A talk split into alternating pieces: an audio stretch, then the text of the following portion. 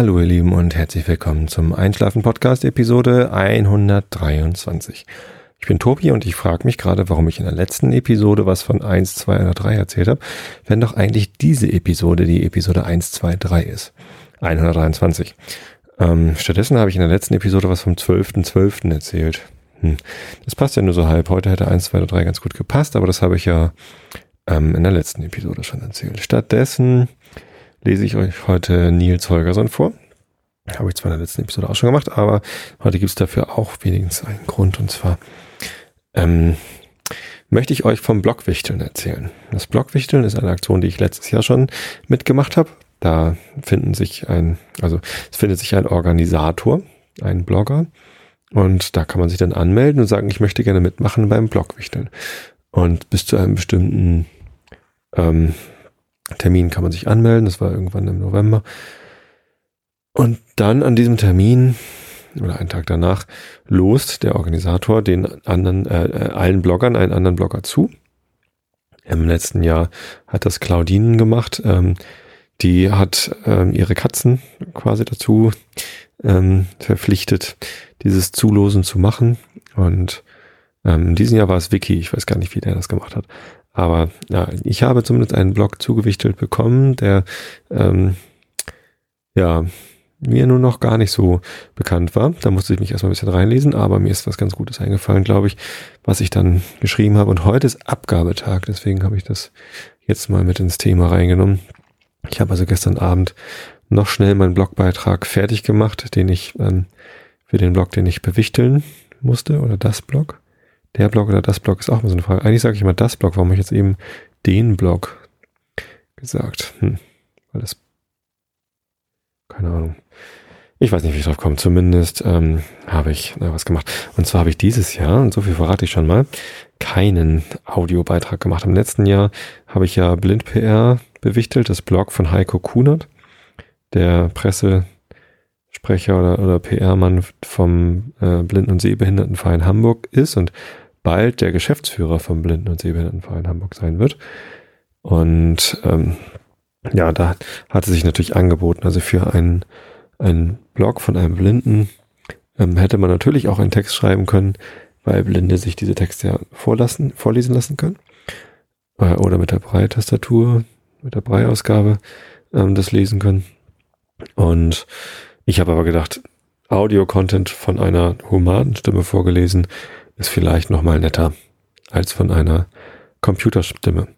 Interessanterweise hat es sich jetzt endlich ergeben. Also ich habe den Heiko dann letztes, hm, wann habe ich den getroffen? Irgendwann im Frühjahr haben wir uns mal getroffen, weil also wir haben uns halt über dieses Blockwichteln kennengelernt. Den kannte ich vorher also auch nicht. Und dann haben wir uns mal auf ein Bierchen und ein Abendbrot äh, in der Stadt getroffen und das war ganz nett.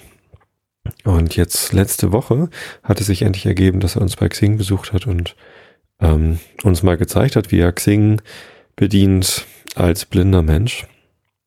Und wir haben halt eine ganze Menge über Accessibility, also Zugänglichkeit unserer Software von Sehbehinderten gelernt und werden entsprechend auch äh, ein paar Maßnahmen einleiten. Ja, es ist ja auch wichtig, dass, ähm, dass äh, Webseiten auch von Sehbehinderten und blinden Menschen benutzt werden kann, eben damit sie das tun können, aber auch, und das habe ich ähm, vor ein paar Jahren auf einem Vortrag gehört, hilft es eben auch ähm, nicht behinderten Menschen, wenn eine Seite ähm, in der Zugänglichkeit optimiert ist, weil Zugänglichkeit eben allen Leuten hilft. Betrifft nicht alle Elemente, vielleicht sowas wie Alt-Attribute an Bildern sind halt für, für Blinde wichtig, weil die kriegen sonst halt den Dateinamen vorgelesen aber sowas wie eine sinnvolle Strukturierung und so, das ist halt für alle hilfreich. Ja. Genau, deswegen sind wir da ganz froh, dass wir lernen können von Heiko und seinem Kollegen Thomas. Der war auch da. Ja, und dieses Jahr bin ich ganz gespannt, wie schnell man rausfindet, wen ich bewichtelt habe. Und ich bin natürlich auch total gespannt, wer mich bewichtelt. Das müsste ja auch dann morgen oder so irgendwann kommen der Beitrag. Vielleicht gibt's wieder einen Audiobeitrag, der wird dann natürlich hier im Podcast veröffentlicht. Ähm, vielleicht gibt's auch einen Text, den würde ich dann natürlich höchstpersönlich vorlesen. Ja, und ähm, ich freue mich schon drauf. Und vielleicht bin ich dies Jahr auch ein bisschen besser im rausfinden, wer es denn war, Ähm, letztes Jahr habe ich da so ein bisschen abgelust. Es war aber auch schwierig. Das war dann letztendlich Mona Lisa, ähm, die mir da die Weihnachtsgeschichte von Charles Dickens vorgelesen hat. Und äh, ja, letztendlich musste sie sich selbst outen. Ähm, ich weiß gar nicht mehr, wie ich es rausgefunden hatte. Irgendwie folgte sie mir auf einmal auf Twitter und dann habe ich gesehen, dass sie auch beim Blogwichteln dabei war. Also ich weiß es nicht mehr. Aber ich habe halt eine Stimme. Wie sollte ich es auch erkennen können? Ähm, ich kenne ja nicht die Stimmen aller Bloggerinnen Deutschlands. Ja, woher auch. Naja, zumindest ähm, bin ich ganz gespannt und ich freue mich drauf. Blogwichteln. Was gibt's noch so zu erzählen? Ich habe ähm, es geschafft, zum ersten Mal zum Kastenfisch-Podcast einzuschlafen. Ich habe jetzt äh, seit längerer Zeit mal wieder den Kastenfisch reingehört. Der macht ja jeden Sonntag ähm, eine Episode. Das ist gar nicht so viel, pro Woche 15 Minuten oder so. Oder mal 20. Ähm, das äh, sollte man eigentlich auch innerhalb der Woche schaffen können. Aber aus irgendeinem Grund spare ich mir das immer ein bisschen auf ähm, höre dann dieses Hörbuch, was ich dann immer höre, dieses äh, Rat der Zeit zum Einschlafen. Und in der Bahn habe ich in letzter Zeit wieder vermehrt gelesen. Das kann man ja auch machen. Und jetzt hatte ich das Buch gerade durch und dann habe ich gedacht, da kannst du ja mal wieder Podcasts hören. Und ich habe natürlich dann jetzt jede Menge Podcasts angesammelt. Ähm, und der Kastenfisch ist so einer meiner Lieblingspodcasts für Entspannung und ich habe dann immer gedacht, Mensch, das wäre so schön, wenn man dazu auch einschlafen könnte. Aber am Ende kommt immer diese coole Musik, die ich wirklich sehr gern mag. Und ähm, jetzt hat der Kastenfisch doch tatsächlich, damit man besser einschlafen kann, glaube ich, ähm, die Musik am Ende leiser gedreht. Und das finde ich großartig. Und das habe ich in der Bahn gemerkt und dachte so, ey, das ist toll. Äh, das muss ich unbedingt ausprobieren und habe das dann gleich am Abend ausprobiert, dazu einzuschlafen. Und ähm, das war ganz nett. Auf der Rückfahrt in der Bahn habe ich dann ähm, tatsächlich auch eine Episode gehört, wo er mich erwähnt hat. Fand ich ganz nett. Ähm, da hat er davon erzählt, wie er selber auch dann mal äh, alte Podcasts nachgehört hat und dann ist er auf den Podcast gestoßen, wo wir beide das Interview gemacht haben und hat sich ein bisschen unwohl damit gefühlt, wie seine Stimme geklungen hat. Naja, das ist halt so, wenn man nicht in der gewohnten Umgebung aufnimmt, dann klingt man halt mal ein bisschen anders. Ich habe auch gedacht, als ich das erste Interview aufgenommen hatte, Nee, bei dem zweiten war das mit Annik Rubens. Genau, da hörte sich, als ich das danach gehört hatte, hörte sich meine Stimme auch total hektisch und keuchend an, so als ob ich irgendwie besonders aufgeregt war. Und ich war auch aufgeregt. Klar, Annik Rubens ist ein Star der Podcasting-Welt. Den kann man ja nicht unaufgeregt interviewen. Mittlerweile bin ich bei Interviews nicht mehr so ganz aufgeregt. Aber ich habe ja auch seit Annik keinen keinen echten Star mehr, kein, keine Person des öffentlichen Lebens interviewt. Bin selber interviewt worden vom Radio und da ging es eigentlich, da war ich überhaupt nicht aufgeregt. Naja, ich habe ja immer noch den Traum, dass ich irgendwann mal Andreas Fröhlich interviewen kann. Das ist der Sprecher von Bob in den drei Fragezeichen und der, die Synchronstimme von Edward Norton in Fight Club. Und das wäre so toll, wenn das irgendwann mal klappen würde. Ja, sein, sein Management vertröstet mich immer, weil der Herr Fröhlich halt sehr beschäftigt ist. Und ja, natürlich ist er das auch. Die haben ja jetzt gerade auch wieder an, äh, die Folge 150 gemacht. Das war so wieder so eine Dreier-CD. Äh, ich habe sie mir bei hörspiele.de gekauft für 12,99 Euro oder so. Ähm, ja, auch eine ganz nette Episode. Da geht es um einen, einen roten, äh, nee, einen grünen Nee, Smaragde sind ja grün, ne? Roter Rubin. Es geht um einen roten Smaragd, glaube ich. Ganz selten, irgendwas Indisches. Naja, ich hab's schon, ich bin gut dabei eingeschlafen, wie ihr merkt. Aber ich habe es dann immer nochmal zu Ende gehört und ja, letztendlich die Auflösung ist dann natürlich, dass, äh, ja, wie soll es anders sein bei den drei Fragezeichen, dass alles gut ist und ich weiß gar nicht, ob sie lachen am Ende. Es gab ja bisher erst eine Episode bei den drei Fragezeichen, wo nicht am Ende gelacht wird. Und ähm, das war eine, wo Bob, glaube ich, von seiner Freundin verlassen worden ist. Oder er verliebt sich in irgendwie eine Hellseherin. Nee, in, äh, ich weiß das gar nicht mehr. Ich, weiß, könnte jetzt auch nicht sagen, worum es sonst in dieser Episode ging, aber es, es war irgendwie eine Beziehungskiste von Bob und ähm, die endete dann damit, dass Bob irgendwie bedröppelt vor sich hin äh, stammelte oder so. Und ähm, es ist mir sehr in Erinnerung geblieben. Ein denkwürdiger Moment der Hörspielgeschichte. Eine drei Fragezeichen Episode ohne Lachen am Ende. Ja, ähm, was wollte ich denn noch erzählen? Ich habe ein bisschen Feedback bekommen von euch. Äh, vielen Dank dafür, wie immer. Und es gibt jetzt auch ähm, Kritik und das ist ähm, natürlich sehr hilfreich für mich. Allerdings hm, bin ich mir nicht ganz sicher, wie ich auf diese Kritik, also wie ich damit umgehen soll, weil es gab ähm, jetzt mehrfach, das heißt mehrfach dreimal mittlerweile ähm, und davon zweimal jetzt in den letzten Tagen den Hinweis, dass ich doch nicht so sehr emotional, also dass, dass ich ein Thema angesprochen hätte, was halt emotional ähm, sehr berührt hat und dann konnte derjenige oder diejenige nicht einschlafen, weil ich halt so ne, was Aufregendes erzählt habe zum Beispiel. Also das erste Mal war das das mit dem Abnehmen, dass man ja irgendwie eine soziale Verpflichtung zum gesunden Körper hätte. Ähm, und das nächste Mal war, also jetzt letztens war es, ähm, eine Nachricht auf Facebook. Achso, übrigens mal zu den Kanälen, auf denen ihr mich ansprecht. Ähm, E-Mail geht immer. Die E-Mail-Adresse steht übrigens auf der Impressum-Seite, ähm, einschlafen-podcast.de Blog. Ähm, das, das bekomme ich sofort.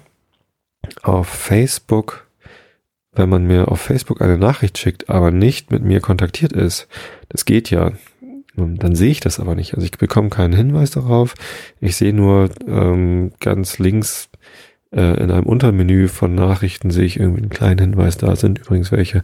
Und da achte ich nicht so drauf. Das, also das, das wird einem nicht so bewusst gemacht, dass da Nachrichten sind von Leuten, mit denen man nicht kontaktiert ist. Äh, das heißt, wenn ihr mir da eine Nachricht schickt, dann äh, erreicht mich das wahrscheinlich mit hoher Verzögerung. Deswegen weiß ich auch nicht, ob, äh, ob äh, die Nachrichten, auf die ich heute geantwortet habe, ähm, nicht da schon länger rumlungern.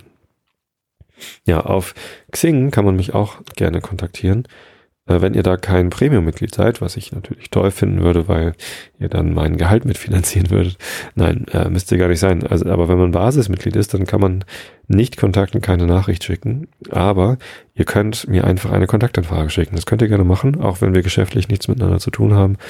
Ähm, ich sortiere euch dann quasi in meine Podcast-Kontakte ein. Man kann ja äh, Kontakte verschlagworten und dann weiß ich also, wenn ich äh, irgendwann mal wieder über diesen Kontakt stolpere und nicht mehr genau weiß, wo ich euch herkenne, dann weiß ich zumindest, dass ihr mich wegen des Podcasts kontaktiert habt. Und das ist vollkommen okay. Ich ähm, habe sowieso sehr viele Kontakte auf Xing und ich freue mich über jeden neuen Kontakt. Und wenn ihr Basismitglied seid, dann könnt ihr mir auf diesem Wege eben auch eine Nachricht schicken.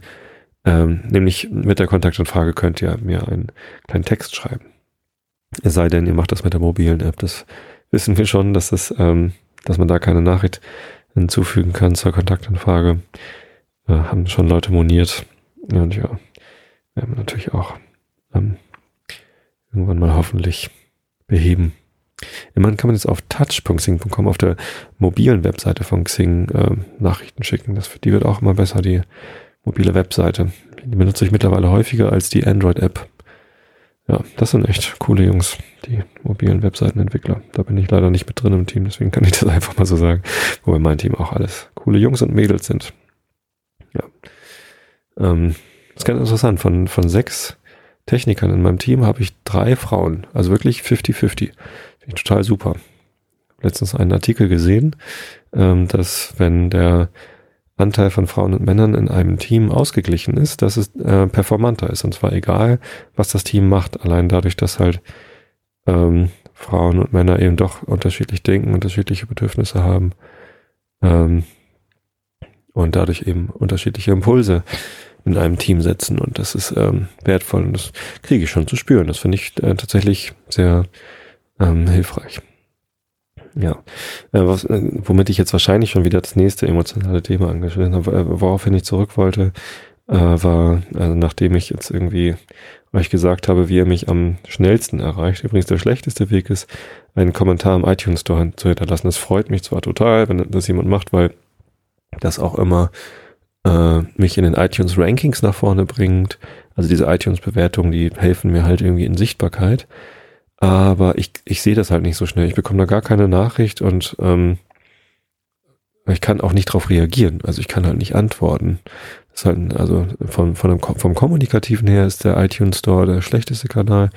Ähm, vom werbetechnischen Marketing-Relevanz ist er allerdings ganz toll. Insofern freue ich mich, wenn ihr da ähm, alle nochmal draufklickt. Dabei fällt mir gerade ein, auf podcast.de bin ich auch vertreten und auf podstar.de.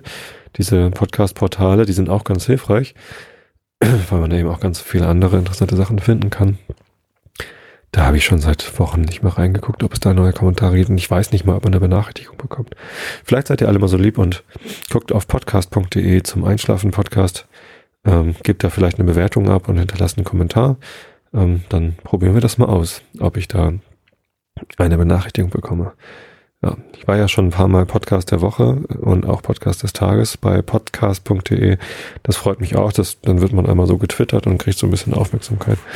Ähm, das ist natürlich auch marketingtechnisch ein ganz interessanter Weg. Aber wie gesagt, wenn es euch darum geht, dass ich ähm, reagiere auf euer Feedback, dann schickt mir doch bitte am besten eine E-Mail. Ja. Ähm, oder ihr schreibt auf die Facebook-Seite, das geht auch ganz gut, da kriege ich auch eine Nachricht. Also da gucke ich auch ganz regelmäßig drauf.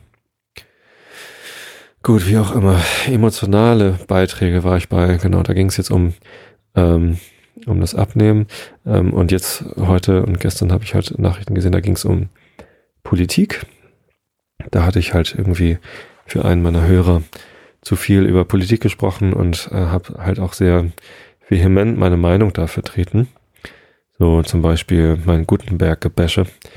Ähm, ja, kann ich verstehen, wenn ich, ähm, und bei über 1000 Hörern muss ich natürlich damit rechnen, dass ich auch CDU oder CSU-Wähler mit bei den Hörern habe. Ähm, den möchte ich natürlich nicht zu nahe treten, wenn ich sage, irgendwie Gutenberg, ähm, dass ich ihn nicht mag. Ähm, ich stehe natürlich weiterhin dazu, dass ich äh, nicht gut finde, wie Gutenberg sich verhalten hat. Und ich werde jetzt mal auch mir den Kommentar verkneifen zum Thema Internetfreiheit.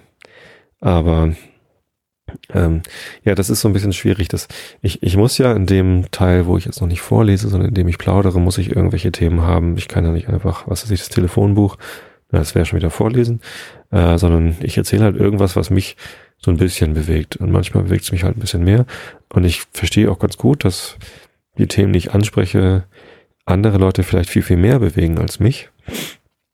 Und dass die dann schlecht einschlafen können, ist mir völlig klar. Ähm, aber ich weiß nicht, wie ich das abstellen kann. Also klar, so Sachen wie, also so Sachen, wo es offensichtlich ist, dass Leute emotional mitgenommen werden, ähm, das, das kann ich mir natürlich versuchen zu verkneifen.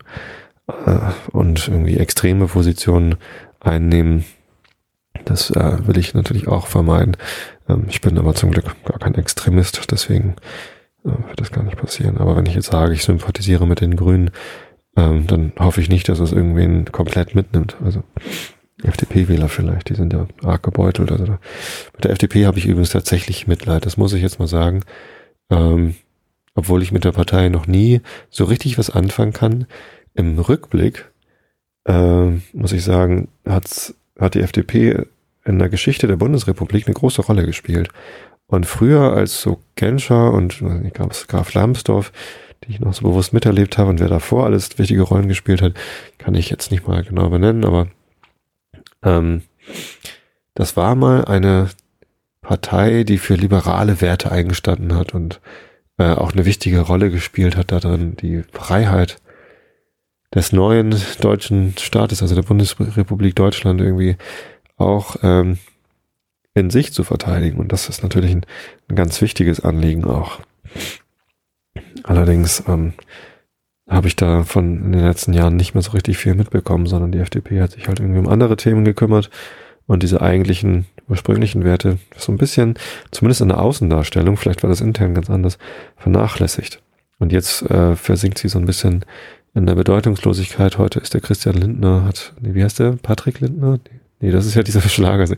Also Herr Lindner, der Generalsekretär der FDP, der hat heute das Handtuch geworfen und ähm, ja, da kommen natürlich so Kommentare auf Twitter wie die Ratten verlassen das sinkende Schiff. Äh, dem möchte ich mich nicht anschließen, ganz explizit. Also das sowas muss nicht sein, weil der Herr Lindner äh, sicherlich keine Ratte ist. Und aber dass das, das Schiff FDP sinkt, ähm, das ist, glaube ich, unbestreitbar. Und ähm, ja, also so wenig ich mit der Partei im Moment anfangen kann, ähm, muss ich doch sagen, es tut mir tatsächlich ein bisschen leid. Hätte ich gar nicht gedacht, dass mich das äh, auch in, in, der Richtung so ein bisschen bewegt. Also es ist jetzt nicht so, dass ich tief betroffen bin oder so. Ähm, gibt bestimmt ähm, auch andere Leute, die liberale Werte vielleicht sogar besser vertreten können. Vielleicht die Piraten, wer weiß das. Vielleicht werden die Piraten die neue liberale Partei, hatte ich auch schon mal vermutet. Ähm, wie auch immer. Also ich, ich möchte halt nicht den Leuten zu nahe treten. Ich will euch auch nicht irgendwie den Schlafraum, in dem ich hier extreme Positionen vertrete, aber es geht eben auch nicht, dass ich, ähm, dass ich Meinungen komplett ausblende und Meinungen können halt immer mal auf, äh, auf wenig Gegenliebe stoßen. Es tut mir total leid, wenn ich euch dadurch den Schlaf raube. Das, das ist nicht mein Ziel, sondern es ist tatsächlich mit diesem Podcast mein Ziel, dass ich euch beruhigenden Kram erzähle. So ein bisschen vielleicht, ein bisschen muss es ja auch bewegend sein, so dass ich euch ablenke von den Gedanken, die ihr ansonsten habt und die euch vielleicht vom Schlaf ablenken und äh, oder im Schlaf hindern. Das heißt, so ein bisschen muss ich euch ja auch schon äh, kriegen. Genau, das kann ich nicht mit Sachen, die wirklich niemanden interessieren. Ja, und ich glaube, es gibt auch gar nichts, was wirklich niemanden wirklich bewegt. Also ich habe mir überlegt, was könnte ich denn mal erzählen, was so wirklich belanglos ist. Puh, ja, ich gucke dann immer so um mich herum.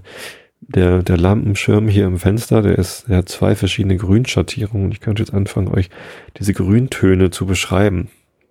Das ist so das Langweilste, was mir jetzt irgendwie auf Anhieb einfällt.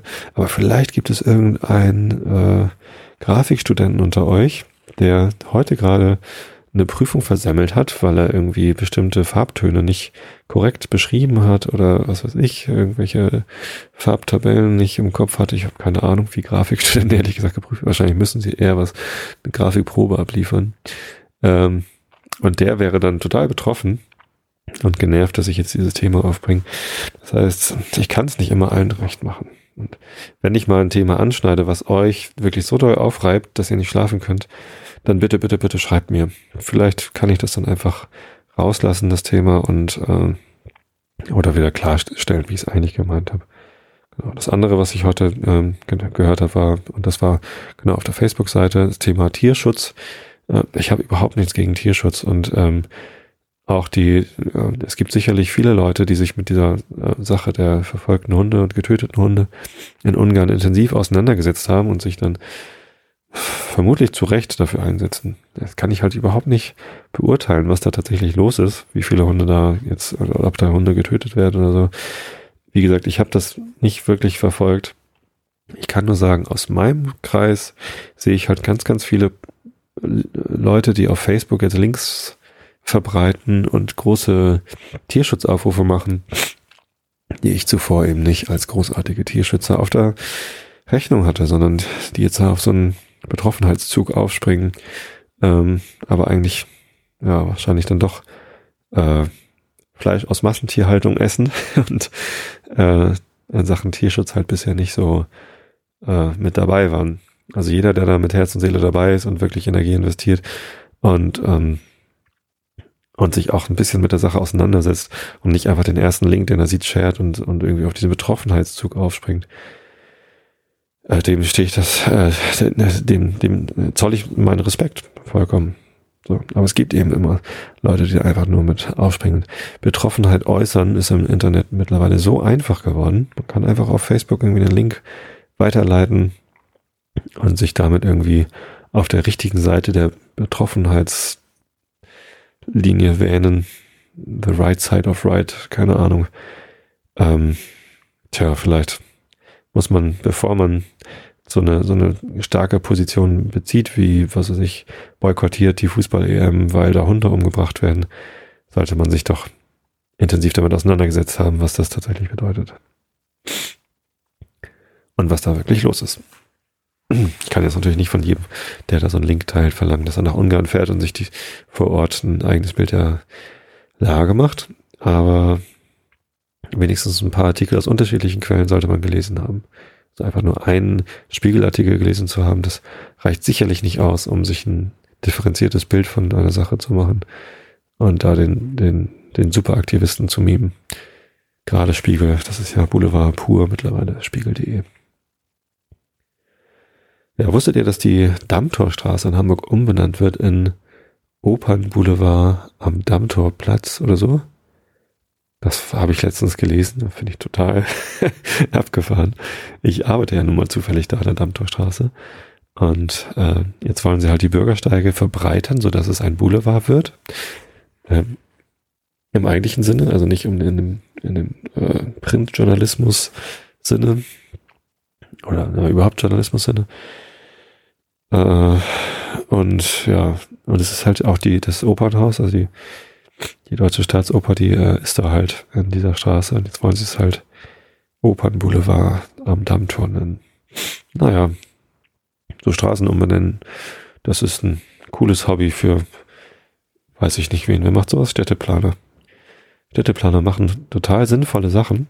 Ich habe mal das mitbekommen, wie ähm, so Brennpunkte innerhalb von Hamburg identifiziert und gezielt unterstützt worden sind mit so Stadtteilläden und so. Ähm, da kann man richtig viel äh, gute Sachen machen, aber Straßen umbenennen, äh, Entschuldige, also ich kann es, ich kann es verstehen, wenn man eine Straße umbenennt, wenn sie vorher nach jemandem benannt war, der irgendwie eine politische Aussage vertritt, die, die heute illegal ist. Also Adolf Hitler Straße zum Beispiel, ähm, die würde ich ziemlich schnell umbenennen. Also da, wenn es die noch gibt, dann ja.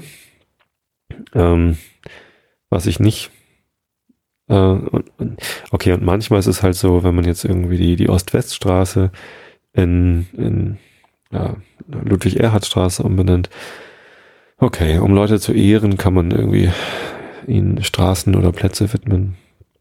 Aber ähm, Opern, Boulevard am Dammtor. warum, warum darf die Straße denn nicht einfach Dammtorstraße heißen? Das verstehe ich, verstehe ich einfach den ganzen Tag nicht. Das finde ich eigentlich eher lustig. Tja, das lache ich auch noch und halte euch damit am Schlafen ab.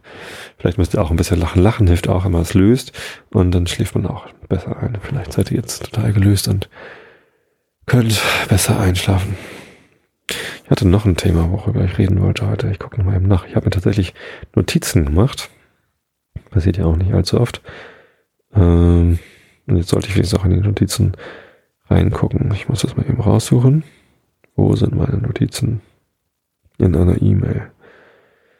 Ähm, während ich sie suche, fällt mir noch ein Thema ein, das ich ansprechen wollte, was da nicht drin steht, und zwar Iridium-Flares. Ich habe heute zum ersten Mal in meiner Liste von kommenden Iridium-Flares gesehen, dass ähm, hier in, in Karkensdorf und damit auch in Hamburg ein Iridium-Flare der Helligkeit minus neun ansteht. Äh, warum das negative Werte sind, äh, kann ich nicht genau sagen. Ich habe in dieser Magnitudentabelle das war schon öfter mal gelesen, aber ich habe keine Ahnung. Ich bin eben auch kein Astronom. Zumindest äh, je, je tiefer der Wert, also je, je höher der negative Wert ist, desto heller ist das Himmelsobjekt. Und die Venus ist der hellste Planet mit minus vier.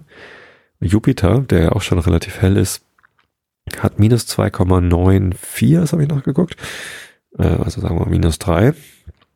Und äh, Iridium-Flares hatte ich halt bisher gesehen in Stärke minus 7 und minus 8.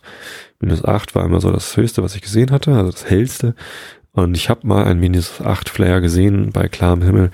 Das sah schon echt super aus.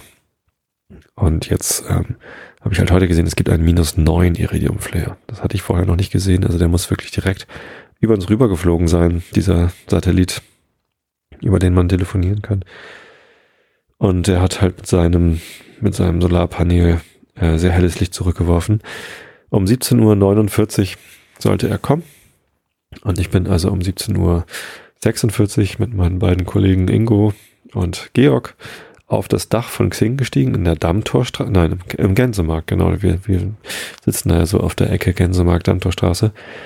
Ähm, musste ich jetzt nochmal sagen, Dammtorstraße, solange ich das noch kann. Äh, es gibt jetzt sogar im sechsten Stock bei uns einen Durchgang zwischen Dammtorstraße und Gänsemarkt. Ist das nicht toll? Ja, interessiert jetzt wieder keinen, aber ich soll ja langweiligen Kram erzählen. Äh, wir sind also aufs Dach und ich habe mich ganz so gefreut, weil zwischen, also es war, man konnte Sterne sehen, man konnte auch den Jupiter sehen, aber man sah eben auch ein paar Wolken über den Himmel ziehen und tatsächlich, wir haben den Iridium-Satelliten gesehen, aber nicht den Flare, sondern der, der Satellit, der flog halt wie Satelliten, man, man sieht Satelliten ja auch so, also wenn sie keinen Flare machen, irgendwie äh, als dunkles Pünktchen über den Himmel ziehen. Aber genau in dem Moment, wo er hell wurde und minus neun zurückgeworfen hat, schob sich dann eine Wolke davor. Und wir haben also von diesem neuen, minus neun Flare nichts gesehen. Das war so ein bisschen enttäuschend, ehrlich gesagt. Aber naja, wir haben es probiert und ich freue mich immer, wenn Kollegen diese, dieses Interesse an Iridium-Flares teilen und ich da nicht alleine aufs Dach klettere. Äh, letztes Mal waren wir sogar richtig viele Leute, da waren irgendwie zehn Leute dabei. Wir hatten irgendwie so einen ganzen Tross von Leuten einfach mitgenommen, während wir durch die Gänge gezogen sind. Das war ganz lustig. Ja, Mini-Team-Event für sechs Sekunden. Kann man mal machen. Ähm, ja. So, und was ich eigentlich sagen wollte, war Iridium Flare. Achso, ich wollte die E-Mail raussuchen mit den Themen. Habe ich auch gemacht. Aber, aber, was ich noch sagen wollte zum Thema Iridium Flare.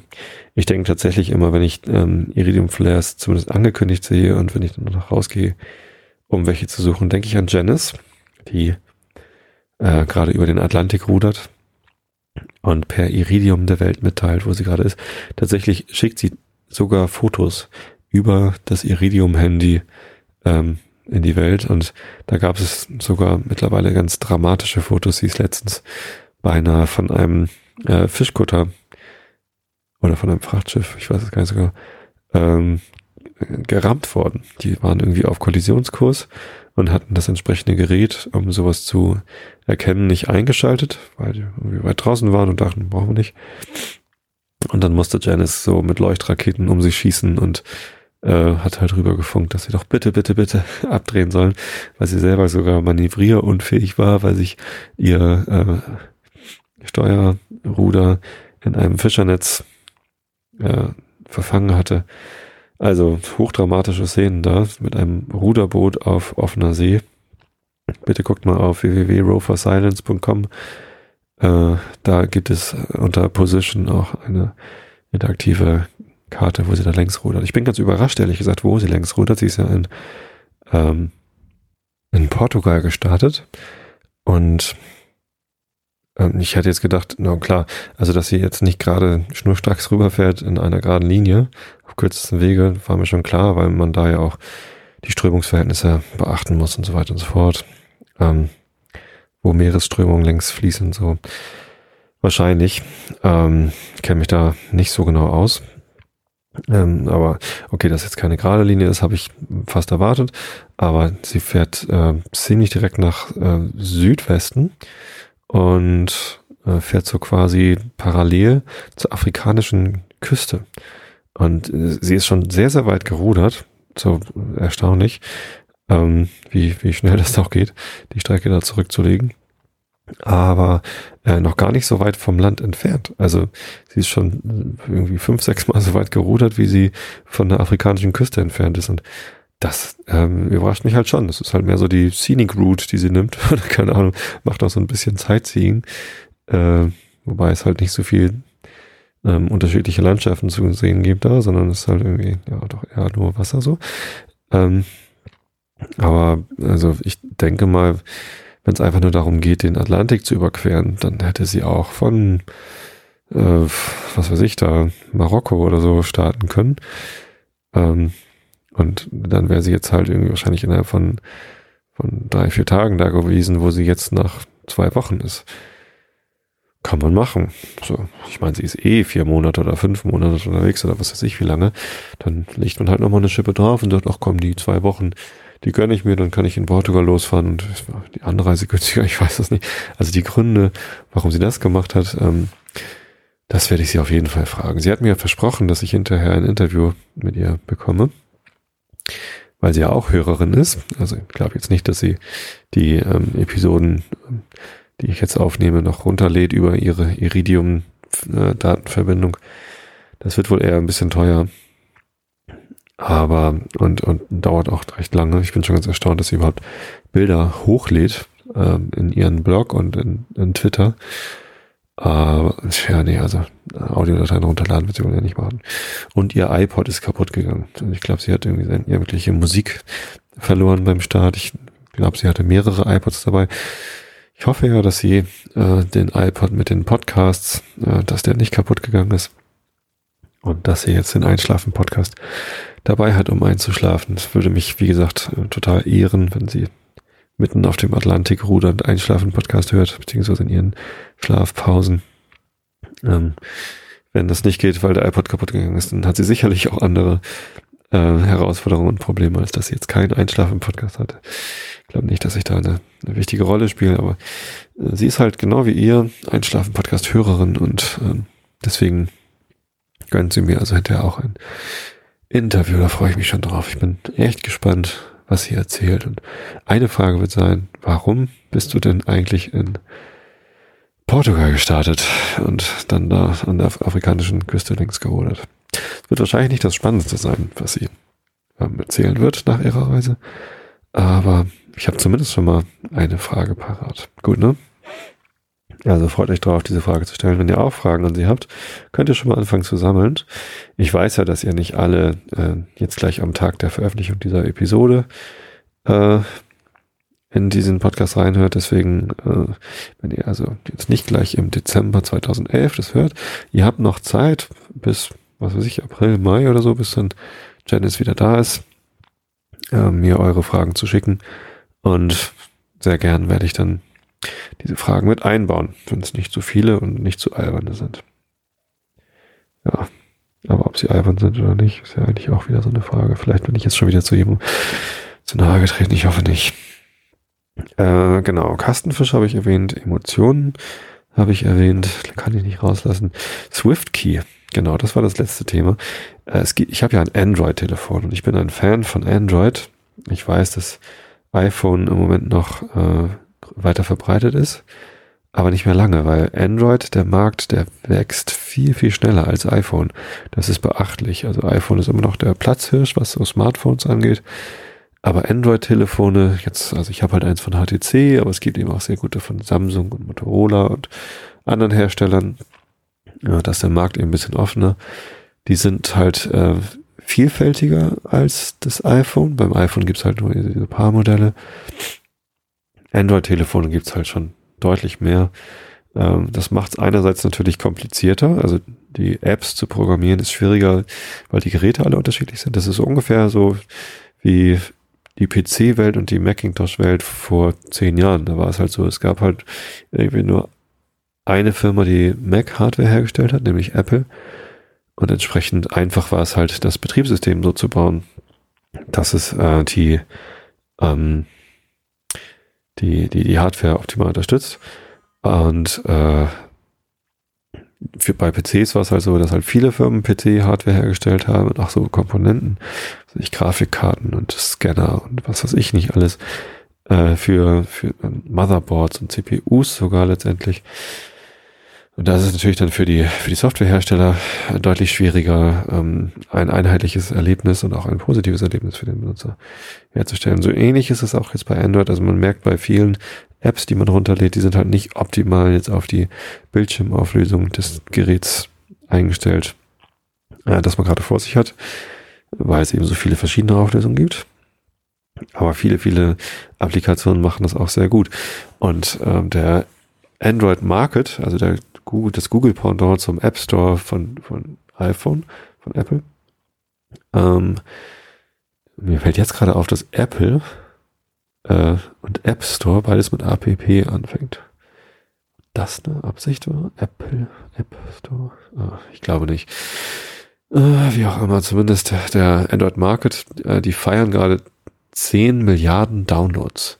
Also das wurden schon 10 Milliarden Android-Apps aus dem Market runtergeladen. Das ist ja auch nicht die einzige Quelle für, für Android-Programme.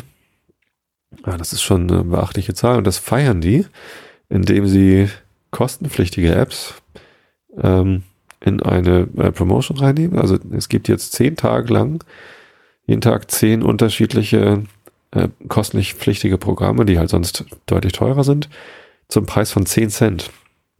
Und da gucke ich jetzt jeden Tag rein und kaufe halt wie ein blöder Programme für 10 Cent, weil halt 10 Cent ist ein alberner Preis ist. Äh, zahle ich total gerne dafür, dass jemand was programmiert hat. und äh, habe jetzt letztens so Autorennspiele und Zeichenprogramme. Es gibt ein, ein Zeichenprogramm von äh, Auto Sketch wie heißt die Firma? Das hat die AutoCAD gemacht, eines der, der bekanntesten CAD-Programme, also Computer-Aided Design, also Zeichenprogramme, mit denen so Autos designt werden oder äh, Auto wegen AutoCAD, nee, also halt für, für technische Zeichner, Profi-Software. Und die haben ein Zeichenprogramm für Android gebaut.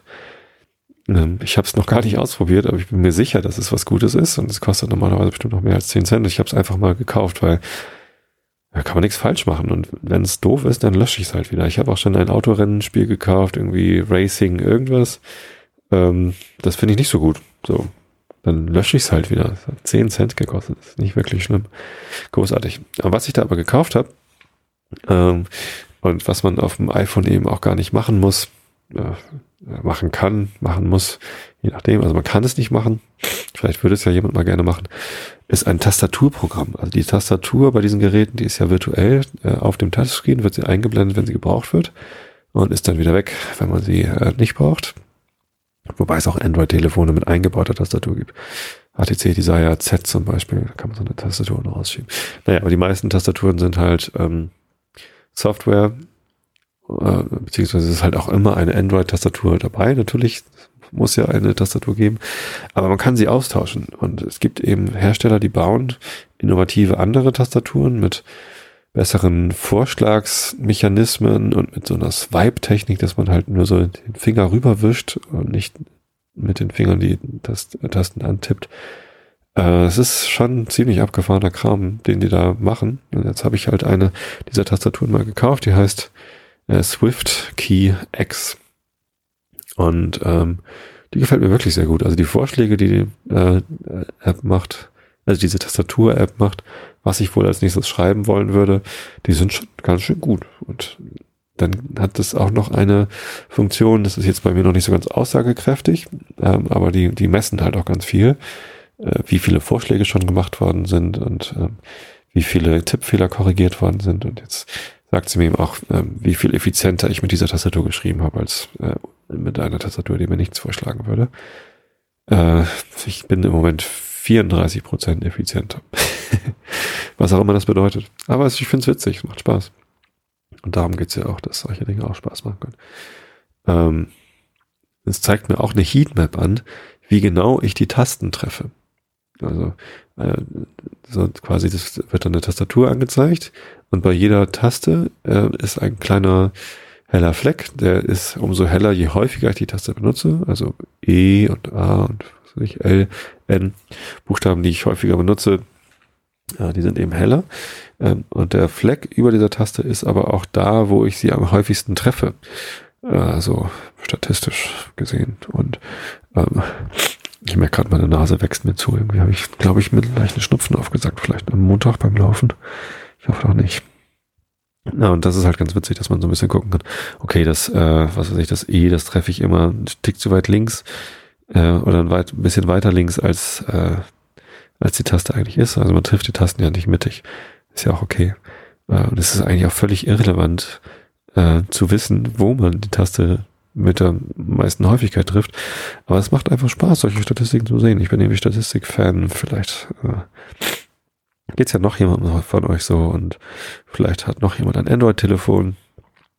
Äh, ich glaube, die Promotion ist bald vorbei. Ich habe sie irgendwie vor fünf Tagen entdeckt und weiß aber nicht, wann, wann der erste Tag war. Insofern weiß ich ja nicht, wann sie vorbei ist. Ja, dann die meisten sowieso nicht morgen schon diese Episode runterladen, sondern erst später. Kann es halt sein, dass sie längst vorbei ist, wenn ihr das hier hört. Das tut mir dann leid, aber diese SwiftKey X Applikation, die kostet normalerweise drei Euro und auch das ist sie wert. Das kann ich euch also nur empfehlen, wenn ihr mal Lust habt auf ein anderes Tastaturerlebnis. Gut, das soll es jetzt aber gewesen sein an Themen. Ähm, ich hoffe, sie waren langweilig genug und dass ihr gut schlaft. Wenn sie nicht langweilig genug waren, dann kriegt ihr jetzt was, äh, das äh, euch sicherlich zum Einschlafen bringt. Und zwar Nils Holgersson und die alte Bauerfrau. Da bin ich gerade in dem Kapitel. Ich muss noch eben die genaue Stelle raussuchen. Ähm, ungefähr Seite 180 oder so. Da müsste es sein.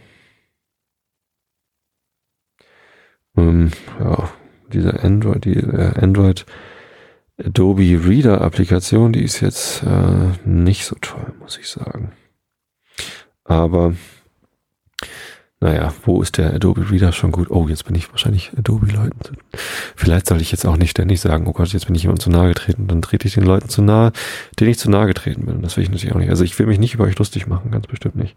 Ich kann äh, das wirklich gut verstehen, äh, wenn ihr ein Produkt findet, mit dem ihr besser einschlafen könnt. Das hilft euch. Und dann benutzt ihr das und auf einmal fährt es euch voll in die Parade und ihr könnt nicht mehr einschlafen. Das ist natürlich gemein. Ich glaube, Besserung. Und jetzt wird's langweilig, jetzt kommt mich nie Zeuge an. Wobei eigentlich ist es da gerade ganz spannend. Ähm, also, Augen zu und zugehört. Kaum hatte er einen Blick in die Stube geworfen, als er zusammenzuckte und den Kopf zurückzog. Auf dem Fußboden lag eine alte, grauhaarige Frau, lang ausgestreckt. Sie rührte sich nicht und stöhnte auch nicht, und ihr Gesicht schimmerte wunderlich weiß. Es sah so aus, als wenn ein unsichtbarer Mond sein Licht darauf werfe. Der Junge musste daran denken, dass, als sein Großvater gestorben war, dessen Gesicht auch so wunderlich weiß gewesen war, und er begriff, dass die alte Frau, die da in der Stube auf dem Fußboden lag, tot war. Der Tod hatte sie offenbar überrascht, so dass sie sich nicht einmal auf ihr Bett hatte legen können. Er wurde so schrecklich bange, als es ihm klar geworden war, dass er sich mitten in der Nacht allein mit einer Leiche befand. Über Hals und Kopf stürzte er die Treppe hinab und wieder in den Kuhstall hinein. Als er der Kuh erzählte, was er in der Stube gesehen hatte, hielt sie mit dem Fressen inne. Ja, dann ist meine Herrin tot, sagte sie. Dann ist es wohl auch mit mir bald vorbei. Es wird sich wohl jemand finden, der sich deiner annimmt, sagte die Junge tröstend. Ach, du weißt ja nicht, sagte die Kuh, dass ich schon doppelt so alt bin, wie eine Kuh zu sein pflegt, ehe sie auf die Schlachtbank kommt. Aber ich mache mir auch nichts mehr, mehr daraus zu leben, wenn die da drin nicht mehr kommen und für mich sorgen können. Dann schwieg sie eine Weile, aber der Junge konnte wohl merken, dass sie weder schlief noch aß. Es währte denn auch nicht lange, bis sie wieder zu sprechen begann. Liegt sie an der Erde? fragte sie. Ja, das tut sie, antwortete der Junge. Sie hatte die Gewohnheit, hierher in den Kuhstall zu kommen und mit mir über alles zu reden, was sie bekümmerte. Ich verstand, was sie sagte, wenn ich ihr auch nicht antworten konnte. In den letzten Tagen ging sie umher und sprach davon, dass sie befürchte, es würde niemand bei ihr sein, wenn sie stürbe. Sie ängstigte sich, dass niemand ihr die Augen zudrücken und ihr die Hände kreuzweise über die Brust legen würde, wenn sie tot sei. Du würdest wohl nicht hineingehen und das tun? Der Junge besann sich. Er erinnerte sich noch sehr wohl, wie sein Großvater gestorben war. Da hatte seine Mutter ihn mit großer Sorgfalt zur Ruhe gebettet. Er wusste, dass dies etwas war, was geschehen musste. Aber auf der anderen Seite wusste er auch, dass er nicht den Mut hatte, in dieser schrecklichen Nacht zu der Toten hin hineinzugehen. Er sagte nicht nein, rührte sich aber auch nicht vom Fleck. Die alte Kuh schwieg eine Weile, als warte sie auf Antwort. Als der Knabe aber nichts sagte, wiederholte sie ihre Bitte nicht. Sie begann im Gegenteil, mit ihm von ihrer Herrin zu sprechen. Darüber war viel zu sagen. Zuerst erzählte sie ihm von allen den Kindern, die sie groß gemacht hatte. Die kamen ja jeden Tag in den Stall, und im Sommer hüteten sie die Kühe auf dem Moor und auf den Wiesen, so dass die alte Kuh gut von ihnen Bescheid wusste. Es waren alles ausgezeichnete Kinder, fleißig und fröhlich. Eine Kuh wusste recht gut, wie ihre Hüter beschaffen sind. Und auch von dem Gehöft war viel zu erzählen. Das war nicht immer so verfallen gewesen wie jetzt. Es gehörte viel Land dazu, wenn auch der größte Teil sumpfig und steinig war. Kornfelder waren da nicht viele, dahingegen war da überall ausgezeichnetes Weideland. Es gab Zeiten, wo neben Stand im Kuhstall eine Kuh angekettet war und wo der Ochsenstall, der jetzt ganz leer stand, voller Ochsen gewesen war. Und damals herrschte Freude und Frohsinn in Stube und Stall. Wenn die Hausfrau die Stalltür öffnete, sang und trällerte sie, und alle Kühe brüllten vor Freude, wenn sie sie kommen hörten. Aber der Hausherr starb, als die Kinder noch klein waren, dass sie noch keinen Nutzen schaffen konnten, und die Hausfrau musste alle Arbeit und Fürsorge übernehmen. Sie war stark wie ein Mann, und sie pflügte und erntete. Am Abend, wenn sie in den Stall kam, um zu melken, war sie manchmal so müde, dass sie weinte. Aber wenn sie an ihre Kinder dachte, wurde sie wieder fröhlich. Dann trocknete sie die Tränen und sagte, es macht nichts, ich werde schon wieder gute Tage bekommen, wenn meine Kinder erst erwachsen sind. Ja, wenn die erst erwachsen sind. Aber sobald die Kinder erwachsen waren, befiel diese eine wunderliche Sehnsucht. Sie hatten keine Ruhe mehr daheim, sie reisten nach fremden Ländern. Ihre Mutter bekam niemals Hilfe von ihnen. Ein paar von den Kindern waren schon verheiratet, als sie fortreisten, und sie ließen ihre kleinen Kinder in dem alten Heim zurück. Und nun liefen diese Kinder mit der Hausfrau in den Kuhstall, genauso wie es ihre eigenen getan hatten. Sie hüteten die Kühe, und es waren gute und tüchtige Kinder. Und am Abend, wenn die Großmutter so müde war, dass sie mitten beim Melken einschlief, konnte sie mit dem Gedanken an sie ermuntern, konnte sie sich mit dem Gedanken an sie ermuntern und neuen Mut schaffen. Ich werde schon gute Tage bekommen, sagte sie und schüttelte den Schlaf ab, wenn nur die Kinder erst erwachsen sind. Als aber diese Kinder erwachsen waren, reisten sie zu den Eltern hinüber in das fremde Land. Keines kehrte zurück, keines blieb in der Heimat. Die alte Frau war schließlich ganz allein auf dem Gehöft. Sie bat auch gar nicht, bei ihr zu bleiben. Du findest doch nicht, Rödländer, dass ich Sie bitten sollte, hier bei mir zu bleiben, wenn Sie in, die Welt hinausreisen und es gut haben können? sagte sie oft, wenn sie im Stall bei der alten Kuh stand. Hier in Smallland harrt ihrer ja nichts als Armut. Als, äh, aber als das letzte Enkelkind gereist war, konnte die alte Frau nicht mehr. Mit einem Mal wurde sie grauhaarig und gebeugt. Ihr Gang wurde wackelnd. Es sah so aus, als habe sie keine Kraft mehr, sich zu rühren. Und sie hielt, sie hielt auf zu arbeiten. Sie mochte sich nicht mehr um das Gehöft kümmern, sondern ließ alles verfallen. Sie setzte die Gebäude nicht mehr instand und sie verkaufte sowohl Kühe als auch Ochsen. Nur die alte Kuh, mit der Däumling jetzt sprach, behielt sie. Die ließ sie leben, weil alle Kinder mit ihr draußen auf dem Felde gewesen waren. Sie hatte ja Mägde und Knechte in ihrem Dienst nehmen können, um sich bei der Arbeit helfen zu lassen, aber sie konnte es nicht ertragen, Fremde um sich zu sehen, jetzt, wo ihre Angehörigen sie verlassen hatten. Und vielleicht sah sie es auch am liebsten, dass das Gehöft verfiel, wenn keines der Kinder kam, um es zu übernehmen. Sie machte sich nichts daraus, dass sie selber arm wurde, weil sie nicht für das sorgte, was ihr gehörte aber sie fürchtete, dass zu den Kindern Kunde davon dringen könne, wie schlecht es ihr erging. Wenn nur die Kinder nichts erfahren, wenn nur die Kinder nichts erfahren, seufzte sie, wenn sie im Stall umherschwankte. Die Kinder schrieben ihr beständig und baten sie, zu ihnen hinüberzukommen, aber sie wollte nicht. Sie wollte das Land nicht sehen, das ihr die Kinder genommen hatte. Sie war böse darauf. Es ist sicher dumm von mir, dass ich das Land nicht leiden kann, das so gut gegen sie gewesen ist, sagte sie, aber ich will es nicht sehen. Sie dachte nie an etwas anderes als an ihre Kinder und dass sie weggereist waren. Wenn es Sommer wurde, zog sie die Kuh heraus, so dass sie auf dem großen Moor weiden konnte.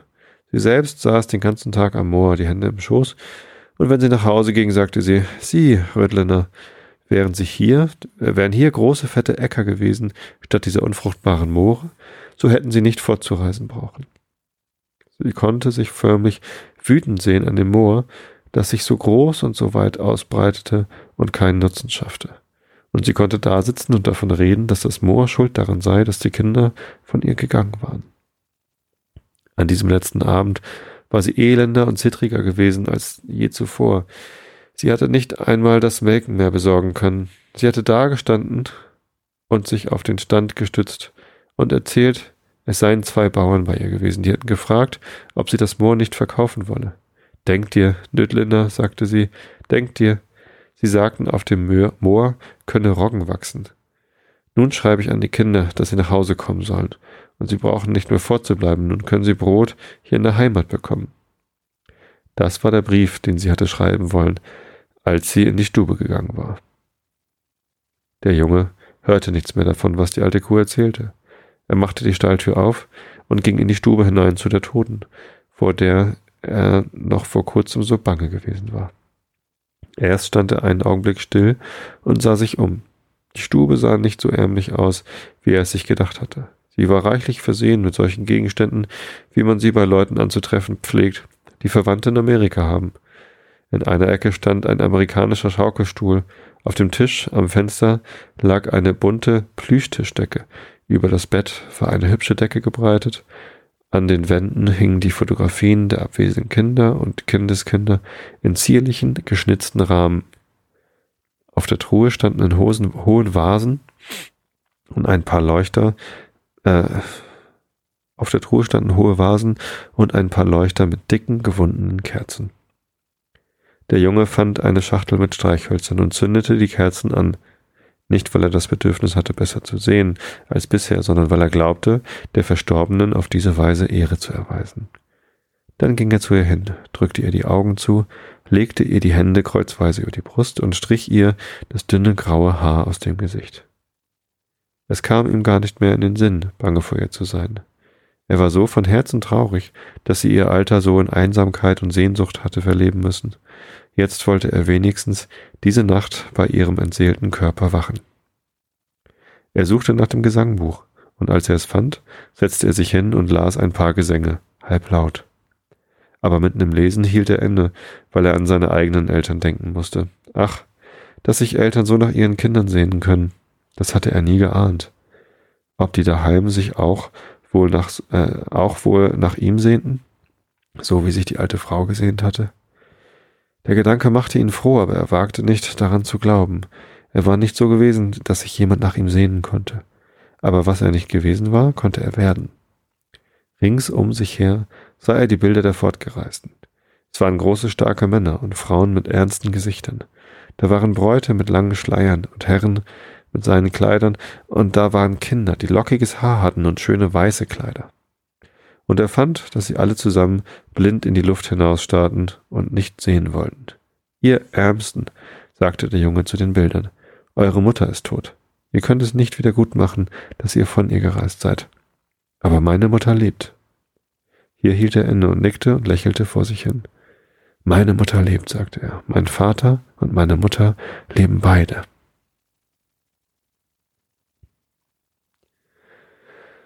Das war's von der alten Bauerfrau. Das ist fast eine Geschichte, die mich bewegt. Mein Vater lebt leider nicht mehr, aber meine Mutter lebt. Und ich bin nicht von ihr weggereist, sondern ich bin quasi ähm, immer bei ihr geblieben in der Nähe. Und jetzt wohne ich sogar nur zwei Dörfer von ihr entfernt. Und ihr könnt sie sogar hören in Episode 83. Ja, 93. Also, tut mir den Gefallen und hört da rein. Und wenn ihr noch Eltern habt, dann denkt dran, irgendwann sind sie nicht mehr da und ihr könnt es, ähm, was heißt wieder gut machen, ähm, ihr könnt es nicht nachholen, was ihr jetzt verpasst. Insofern wünsche ich euch eine gute Nacht, schlaft recht schön und bis zum nächsten Mal.